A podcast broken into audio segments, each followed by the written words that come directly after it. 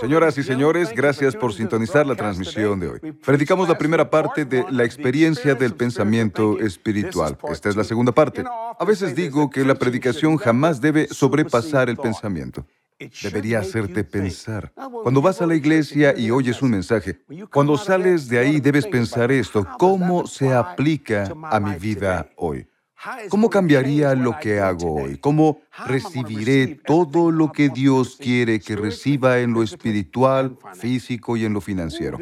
En la segunda parte de la experiencia del pensamiento espiritual, aprenderás algo. Prepara tus notas anteriores y toma notas esta semana. Serás bendecido. Hagámoslo parte 2, la experiencia del pensamiento espiritual. El cristianismo no es una teoría o un conjunto de verdades. Es una relación personal es obediencia, es vida. Una vida en Cristo. Esto es. El cristianismo no es una teoría o un conjunto de verdades, como dicen algunos. ¿Qué es? Es una relación personal o de amistad, como quieras llamarla. Es obediencia. Es mejor que sacrificar. Lo aprecio. Es una vida en realidad. Es una vida en Cristo, nacido de nuevo. Esto es el cristianismo, es Cristo en ti, la esperanza de gloria. No solo eres, tienes una relación, tienes su nombre en ti. Los ángeles y los demás tienen su nombre, tienen el nombre de Dios en ellos. La gloria está en ellos, el nombre de Dios y la gloria de Dios está en ti. No puedes entenderlo si no eres espiritual. Por esto debes nacer de nuevo, algo nuevo, algo se creó, se produjo cuando naciste de nuevo. El cristianismo no es una teoría o un conjunto de verdades. Es una relación personal. Es obediencia, es vida, una vida en Cristo. Todo lo que quiero hacer es vivir para Jesús. De hecho, es todo lo que hago. Por esto hago lo que hago. Verás, solo como vivo y duermo el Evangelio sin cesar. ¿Por qué? No puedes saber quién es Cristo hasta el momento que te pones en sus manos. La razón por la que sabía lo que haría con Ron fue porque me puse en sus manos. Escucha, lo intenté y ellos murieron. Bien. Tal vez una de tus piernas cuelga entre sus dedos. No me grites cuando predico bien. ¿Fuiste allá con miedo o fuiste allá con fe? Te diré algo de la fe, te diré algo del miedo. Pedro caminó sobre el agua con miedo. Mientras veía a Jesús, no sabía quién era hasta que se le acercó. Al quitar la mirada de Jesús, Vio los vientos soplar, empezaban, empezaban a hundirse, no se hundieron. Jesús le dijo, ¿por qué dudaste? Estuviste así de cerca. Así que esto es posible. Si fijas los ojos en Jesús, puedes estar con temor y caminar sobre el agua hasta que lo hagas. Cuando quitas la mirada de Jesús, te hundes como ladrillo. ¿Te das cuenta? Por eso algunos asuntos funcionan y otros no. Y hablemos del otro extremo. Tal vez esta persona espiritual es atacada y decide ir a casa. Y no hubo tiempo para decírtelo. No puedes creer, no puedes probar que es verdad y que no lo es, te lo diré. He visto gente, he visto gente hablar de fe, pero sus acciones fueron diferentes a lo que dijeron. Creo por mi sanidad, pero si Dios no me ayuda, no lo lograré. Recuerdo al hombre, Señor, yo creo. Ayúdame a creer.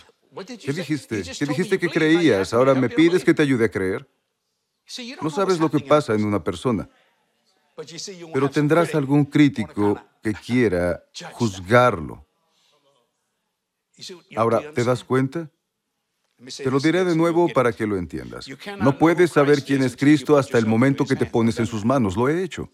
Leeré esta escritura. Mi pacto no romperé, ni alteraré lo que me sale de los labios. Me puse en sus manos.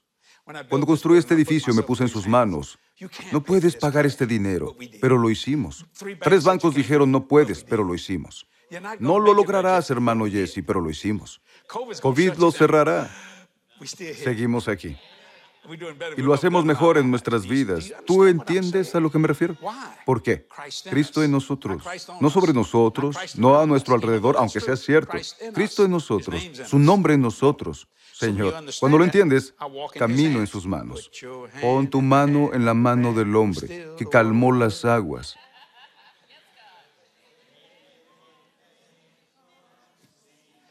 Hay algunos ancianos la canción tiene muchos años, una buena canción. Toma nota.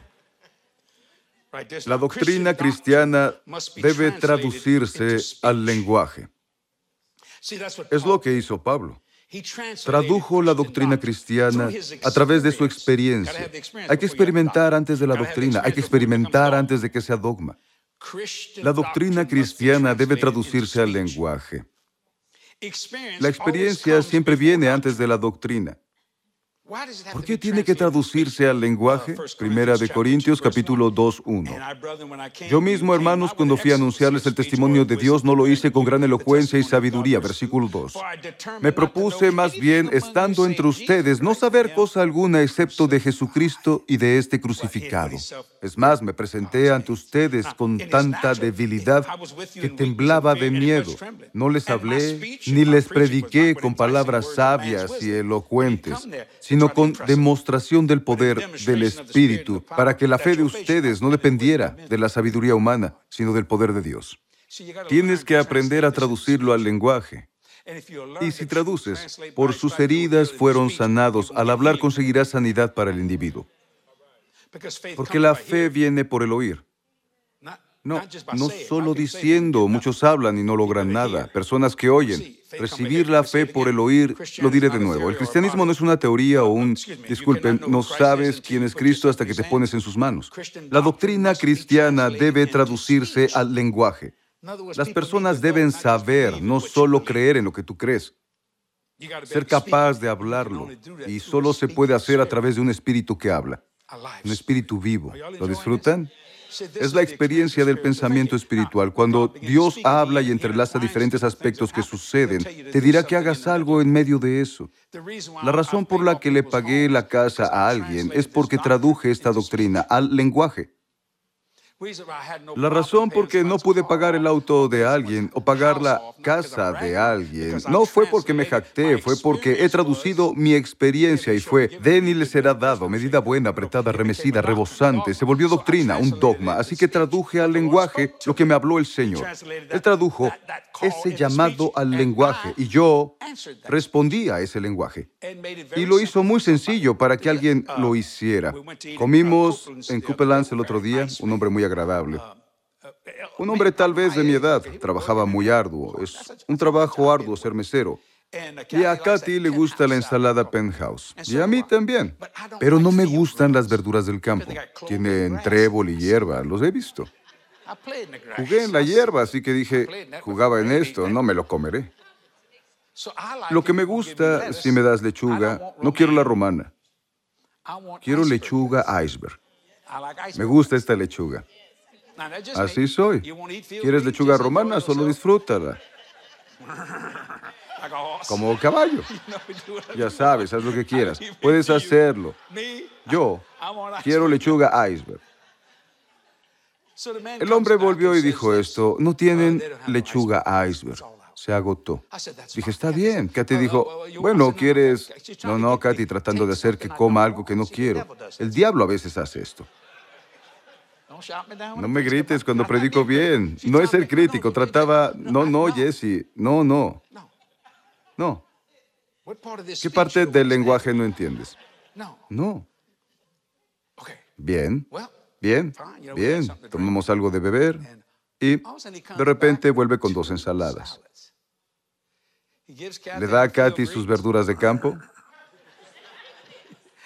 mezcla primaveral, como se llame. Dijo, sabía que había lechuga iceberg en todo el restaurante. Lo que hizo este mesero fue ir a la parte de atrás a buscar en la nevera y encontró algo de lechuga iceberg y me hizo una ensalada. Esto es pensar. Uh, Y comimos y disfrutamos la ensalada. Katy ordenó pollo frito, lo dividimos, estuvo bien, en general no lo hacemos. Nos cuidamos del pollo frito, pero de vez en cuando es agradable. Escucha esto, leeré mi punto para que lo entiendas. La doctrina cristiana debe traducirse al lenguaje. Bueno, dijo, dijo, ¿quieren postre? Dije, no, señor, no queremos postre, así estamos bien. No nos gusta el postre. No queremos postre, eso es todo. ¿De qué manera le digo no? Pero todos quieren no. Dije, no, no como postre, pero puedo probar. Ya saben, lo que sea. Bueno, pagué la cuenta y dije, ten dos mil pesos para ti. Y se los di a él. Se quedó sin palabras. Dije, traduciré esto por ti. Hiciste un buen trabajo. Gracias. Solo quiero ministrarte. Señor, no sé qué decir, dije, porque estás sin palabras. Pero lo tenía listo. El Señor dijo, el hombre hizo algo lindo. Dije, lo hizo, Señor, y lo bendeciré. Te digo que él solo fue bendecido. Pero tuve que usar el lenguaje para que recibiera. No sabía qué hacer. Primero dicen fue demasiado. Tal vez para ti, pero no para mí. No estoy jactándome, solo digo, oye, es lo que el Señor me dijo que hiciera. Ahora lo he hecho, he caminado en esa experiencia muchas veces, pero les diré algo. El hermano Kevin Sadai está más desarrollado ahora. Cuando lo conocí dando propinas, Ahora da buenas propinas. Pero cuando fue la primera vez, le dijo a la gente, no tengo la fe que tiene Jesse Duplantis. ¿Recuerdas lo que dijiste, Kevin? Fue muy gracioso, pero recibes 200 pesos. Me pareció bien. Y luego Ricky, Ricky, mi cuñado, reciben fotos de ellos. Quiero que alguien vea esto. Ricky, él es mi cuñado. No sé si pueden captarlo porque las cámaras... Ricky y mi cuñado vamos a comer al mismo lugar y la gente nos conoce. Dijo, yo no tengo tengo la fe de Jesse Duplantis. Así que no recibirás dos mil pesos. Quería pagar la comida. Quería pagar la comida, pero la comida es cara. Bueno, ahora ellos han desarrollado, ellos no se jactan, pero fue gracioso. Ahora, Kevin te bendice más allá y Katy bendecirá tus calcetines. Solo hazlo, hay que desarrollarlo. Tuvieron que desarrollar el lenguaje. La experiencia vino antes que la doctrina. Ahora, ¿por qué mi doctrina es muy fuerte en las propinas cuando entro a un restaurante que ya había visitado y está lleno? Pastor, por aquí. Por aquí, pastor. Tenemos su mesa. Espera, llevamos sentados unos minutos. Pastor, por aquí.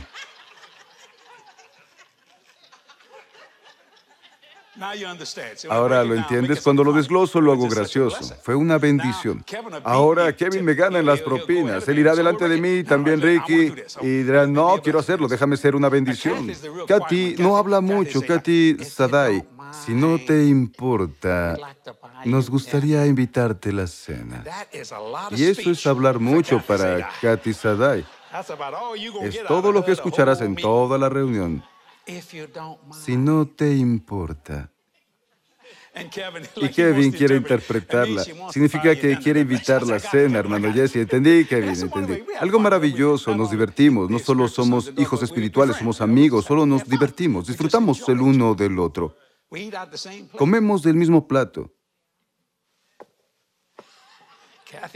Kathy dice, Dios, Jesse, eso no es, eso no es muy muy descortés. No tiene buen sabor. Tengo que probar de lo suyo y ellos prueban de lo mío. Anota esto, esto mejora. Las fuerzas espirituales te hacen competente para tratar temas espirituales. Las fuerzas espirituales te hacen competente para tratar temas espirituales. Como dije antes, solo el santo, no el crítico, juzga la verdad religiosa. Porque las fuerzas espirituales producen cuestiones espirituales. Las fuerzas espirituales te hacen competente para tratar temas espirituales. Para entender el reino de Dios debes estar en el reino. Para entender lo que pasa aquí tienes que estar en el reino. ¿Cómo lo haces naciendo de nuevo? Y escribí este punto. porque aprecio los castillos y la arquitectura, las casas de cultivo, las llaman haciendas. He visto la hacienda de John D. Rockefeller en el río Hudson el hombre que construyó los barcos, el Comodoro, ¿cómo es? ¿Cuál es su nombre? Vanderbilt. ¿Vanderbilt? Sí, los Vanderbilt. Y pensé en nosotros. Pensaba en esto ayer cuando lo escribí. Anota esto. Como cristianos, somos en gran parte haciendas inexploradas. Como cristianos, somos en gran parte haciendas inexploradas. A cada uno le corresponde desarrollar y elevar las posibilidades que nos ha dado Cristo. Eres una hacienda inexplorada, pero existe la posibilidad de que tengas que hacer que pase. Lo diré de nuevo, como cristianos somos en gran parte haciendas inexploradas y a cada uno le corresponde desarrollar y elevar las posibilidades que nos ha dado Cristo. Dios nos dio la posibilidad de sanar, resucitar, echar fuera demonios, pero no podemos hacerlo. Bien, porque tú no eres una hacienda inexplorada. Cuando todo el poder está en ti, te dio la medida, no una medida o alguna medida, la medida de la fe. Ahora, ¿cuánto vas a explorar? ¿No es un buen punto? Es inteligente, ¿no creen? Llamó mi atención, dije, somos nosotros. Y la razón por la que ves una hacienda tan hermosa es porque alguien vio las posibilidades. Katy, la gente dice cuando va a mi casa que Katy sabe de decoración. Bueno, lo ha explorado a mis expensas, lo cual me parece bien, porque me gusta lo que hace. Dicen, ¿cómo haces la combinación? ¿Cómo hiciste? ¿Por qué, ¿Por qué pusiste esa planta ahí? ¿Cómo combinaste esto con aquello? Ella lo exploró. ¿Con cuántas posibilidades cuentas que no sepas porque alguien dijo que no puedes hacerlo? La escritura. Él nos da gratis todas las cosas. Versículo 12. Pero no lo sabes. Como cristianos somos en gran parte haciendas inexploradas y a cada uno le corresponde desarrollar y elevar las posibilidades que nos ha dado Cristo. Me dijeron que nunca predicaría porque mi pasado era demasiado grande a la vista que mi futuro. Sabía que era pecador. Es un crítico. Es un espíritu muerto. Vieron las cosas muertas cuando nací de nuevo. No te vuelvas loco con esto. No, todo lo que haré es exploraré quién soy. Lo que me lleva a mi último punto. Tu hacienda merece ser explorada. Qué lástima sería pasar por la vida ignorante de lo que es tuyo. Qué lástima sería pasar toda tu vida ignorante de lo que es tuyo. Tu hacienda merece ser explorada. Jesse Duplantes nunca te dirá no puedes hacer algo. Se los digo a mis hijos espirituales. Tengo razón, Kevin, cuando hablamos y Kevin y Katy han sido amables. Dijeron, me alegra que nos lo enseñaras. Ellos me han enseñado, déjenme ayudarlos, lo diré en público. Tú también me has enseñado. Escucho, me enseñaste cosas, Katy. Sí, nadie sabe todas las cosas. Y es algo sorprendente. Cree lo increíble, recibe lo imposible. Lo dije antes, me gusta que sea factible. ¿Te gusta esta parte? Roy dijo, me gusta la parte factible. Bueno, tenías que explorarlo. Para que construyera esto, tuve que explorar algo que nunca antes había hecho. Siempre había alquilado edificios, ya saben que arrendaba y alquilaba. El Señor dijo, construye un campus JDM. Es lo que recibí, la palabra campus de David Salstrom. Lo llamó el campus. Pensé, bien, nunca lo había pensado, pero eso está bien. Tal vez es mejor de lo que pensé. Pensaba en edificios. Pero él tenía un mayor entendimiento, el campus, ¿saben? Así que empecé a usarlo. Y le dije al Señor, bueno, no sé si pueda hacerlo. Dijo, ¿por qué no lo has explorado? Ahora, explora tu poder en mi nombre. Todo nombre se inclina al nombre de Jesús. ¿No es poderoso? Es algo que nunca olvidaré y créeme, aún continúo explorando todas las posibilidades que Dios me ha dado. Quiero decirlo así, escucha. Tu patrimonio, ese eres tú, vale la pena explorar. No pases por la vida sin saber cuál es el tuyo. Te sorprendería saber cuánta gente no sabe lo que es suyo. Despierta todos los días, explora todas las posibilidades. Bueno, ¿cómo lo hago? En Juan 16:31, cuando venga el Espíritu de verdad, Él los guiará a toda la verdad. Y en medio de esa guía se le llama el consolador. Así que habrá momentos cómodos pasando por esto. Oye, sé de lo que estoy hablando porque cuando empiezas a pensar como Dios piensa, empiezas a hacer lo que Dios dice. Aprecio cómo el apóstol Pablo valoró las cosas profundas de Dios. Los llamó misterios. Piensa en esto. Pablo no solo era un teólogo, algo en lo que era extraordinario, tuvo una experiencia personal con Cristo. Así, hola Jesús, hola Jesse. Oraré por ti para que te salve. Hagámoslo ahora. ¿Repetirás la oración sin conocer al Señor Jesús?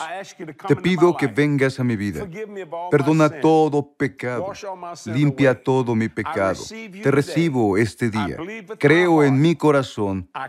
Confieso con mi boca que te levantaste de entre los muertos, que ahora soy salvo. En el nombre de Jesús. Amén. Bueno, bienvenido a la familia. Si oraste esto, me lo harás saber. ¿Sabes por qué? Solo visita jdm.org y da clic en este título. ¿Conoces a Jesús? La razón de esto es que te enviaré el folleto gratis, entendiendo la salvación. Sé bien que te ayudará. Gracias por decir la oración. Quédate donde estás, volveré en un momento para darte otro mensaje. Vaya, bienvenido a la familia, irás al cielo, gloria a Dios. Mira esto, sé bendecido.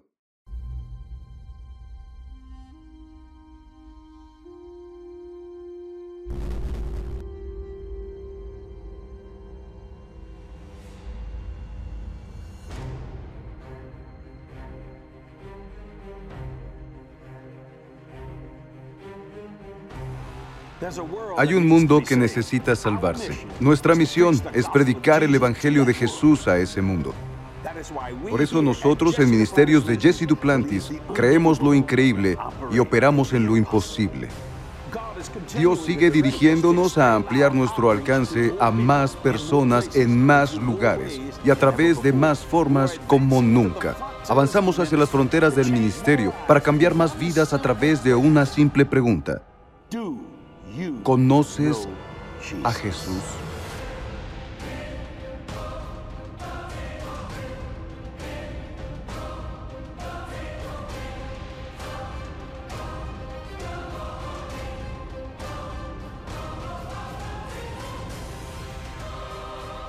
Escúchame, está iniciando. La luz de Jesús brilla cada vez más y más y va más lejos que nunca. Gente de todas partes responde al mensaje de Jesús. Nada puede impedir que la luz del amor de Dios llegue a las personas y cambie vidas.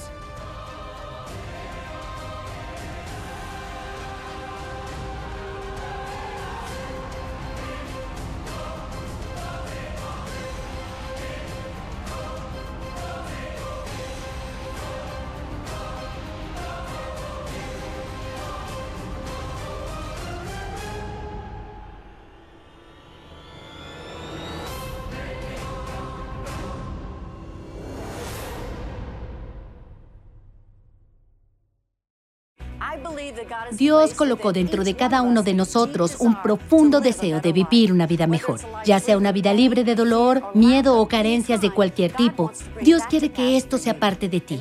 En mi libro, Estás diseñado para una vida gloriosa, descubrirás cómo lograr la mejor vida que Dios tiene para ti. Antes de que tomaras tu primer aliento, Dios te había diseñado para una vida gloriosa. Estás diseñado para una vida gloriosa. Disponible en jdm.org. Espero que el programa de hoy haya tocado tu vida. La experiencia del pensamiento espiritual es nuestro recurso del mes. Te animo a que consigas una copia de esta enseñanza completa para ti. Dios tiene verdades vitales que quiere que recibas y demasiados cristianos dejan que su intelecto o sus emociones se interpongan en el camino. Para obtener la copia, todo lo que tienes que hacer es visitar jdm.org. Ahí está la información. Socios, gracias por ayudarme a predicar el Evangelio. Su fiel apoyo financiero es de vital importancia para cambiar la vida de las personas, un alma a la vez. Es sorprendente cuántas personas nacen a través de este ministerio. No me estoy jactando, presumo de ti, porque no podríamos hacerlo sin ti. Sería imposible, no pagaríamos el tiempo, no lo haríamos. Pero tu fiel apoyo financiero lo hace todo el tiempo y me escuchas decirlo muchas veces. 46 años de predicación y no tenemos déficit financiero. ¿Por qué? Porque respondes cuando te pido que seas una bendición para el ministerio. El 100% va directo al evangelismo mundial. El 100% estamos libres de deudas desde 1982. No tenemos presión sobre la deuda en absoluto. Confío en ti, confías en mí, los dos confiamos en Dios y adivina qué. Vamos a todo el mundo y predicamos el Evangelio a cada criatura. Buena predicación, me complace. Gracias, socios, por ayudarme este día. Nada es tan pequeño y nada es tan grande. No tenemos problemas financieros, no los hemos tenido. No es un milagro de Jesús, es gracias a ti. Y también por mí, pero sobre todo es por nuestro Dios Todopoderoso que nos ama. La próxima semana disfrutarán la predicción titulada No te quedes donde empezaste. No querrás perdértela. Mientras Katy y yo estamos orando por ti todos los días. No pasa un día en el que no oremos por ti. Te queremos. Hasta la próxima semana. Dios te bendiga. Dios los bendiga. Hasta pronto.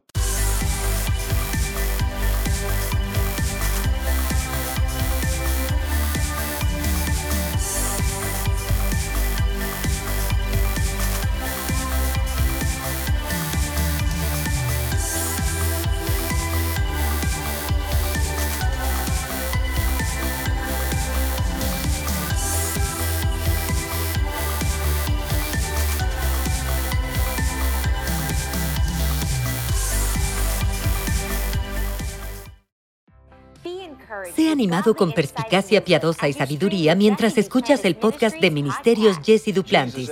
Jesús dijo a quien el Hijo ha liberado es efectivamente libre. Vienes con audacia al trono de la gracia. Cada enseñanza recién programada de Jesse y Katy fortalecerá tu fe y te inspirará a vivir una vida próspera en Jesucristo.